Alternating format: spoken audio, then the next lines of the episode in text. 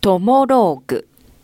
このコーナーでは、リスナーの皆様からいただいたエピローグを竹中が脚色演出し、皆様に朗読でお届けしています。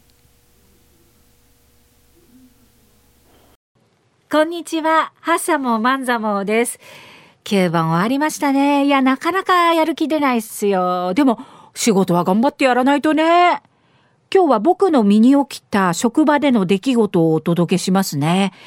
サラリーマンならみんなこういうのを経験したことある人いるのかな？僕はいわゆるブラック企業に勤めてました。3年前ですかね。その当時朝7時には出勤し、退社はほぼ毎日夜中の12時超え。何時間勤務よっていう。で、僕は支店長代理ってポジションで、僕の加盟は近所をたつきにしますね。支店長、どういうことですか？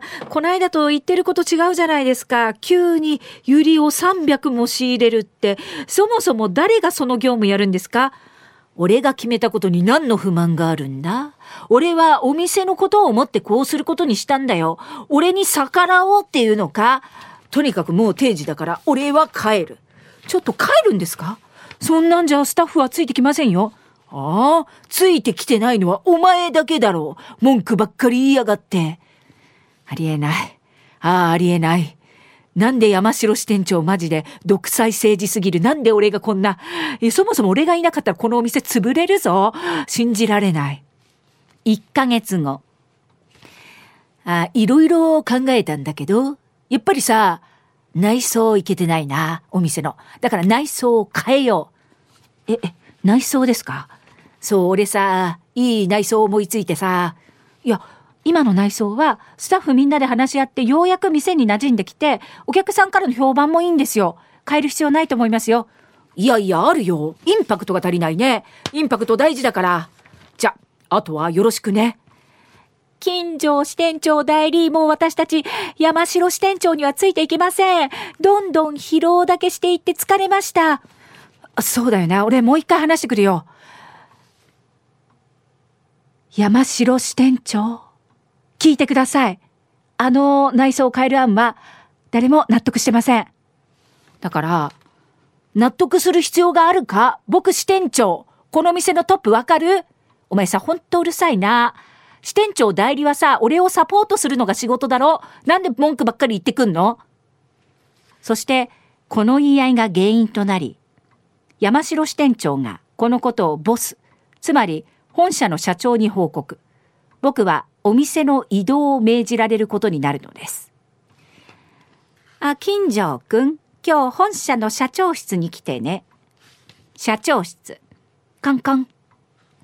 あ、金城くん、いつも頑張ってくれてありがとう。今は草草支店なんだけど、4月から花々支店に行ってもらおうね。なんか、山城支店長とも馬も合ってないようだしね。あ、はい。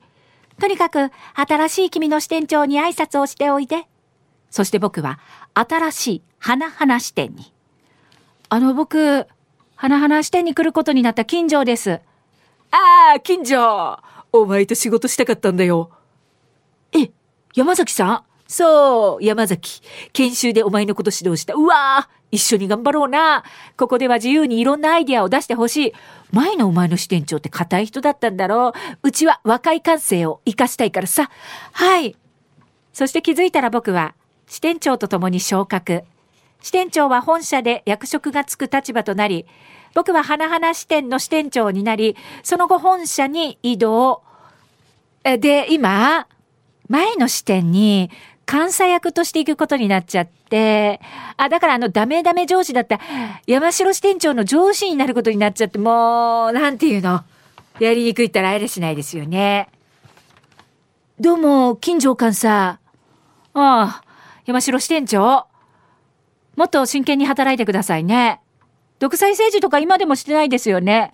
え、職員、働かせすぎたりしてないですよね。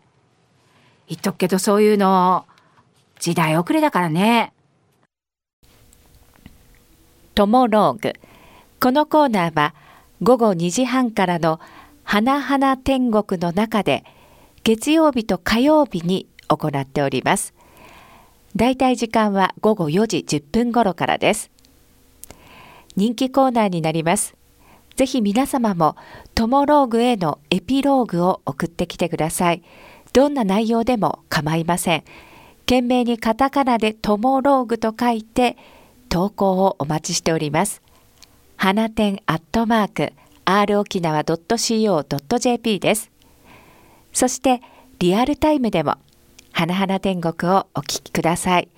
またラジコでも聞き直すことができます。